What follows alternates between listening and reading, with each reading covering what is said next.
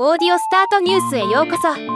この番組はロボットスタートによる音声広告やポッドキャストなど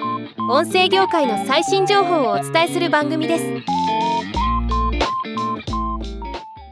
エジソンリサーチによる米国ポッドキャストリスナーの年齢層に関するレポートが発表されました。今日はこのニュースを紹介します。今回発表された米国週間ポッドキャストリスナーの統計は米国でよく使われる5つの主要世代別のデータになっています。正確な定義は諸説ありますが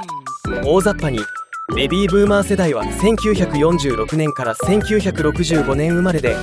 現在60代前半から70代前半です。X 世代は1960年から1979年生まれで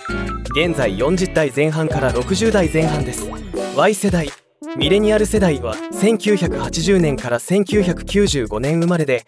現在20代半ばから40代前半です。Z 世代は1996年から2012年生まれで現在10代前半から20代半ばです。アルファ世代は2010年前半以降生まれで現在0歳12歳というイメージです。全体では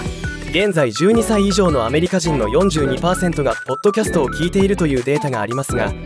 世代によってはかなりの差があることが分かります。5つの年齢層のうち毎週ポッドキャストを聞いている率が高いのはミレニアル世代で50%が毎週聞いているという状況です。興味深いのはミレニアル世代よりも若ければ若いほど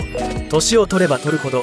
聴取率が下がる傾向にあることです。気になるのは新しい世代の人がミレニアム世代よりもポッドキャストを聞いていないという点です。アルファ世代向け子供向けのポッドキャストが注目を集めていますが若い世代に合ったポッドキャスト番組が不足しているからという要素もあるように思いますし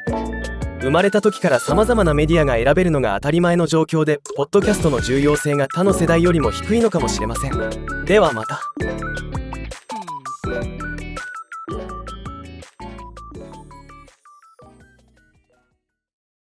今回のニュースは以上です。もっと詳しい情報を知りたい場合「オーディオスタートニュース」で検索してみてください。ではまたお会いしましょう。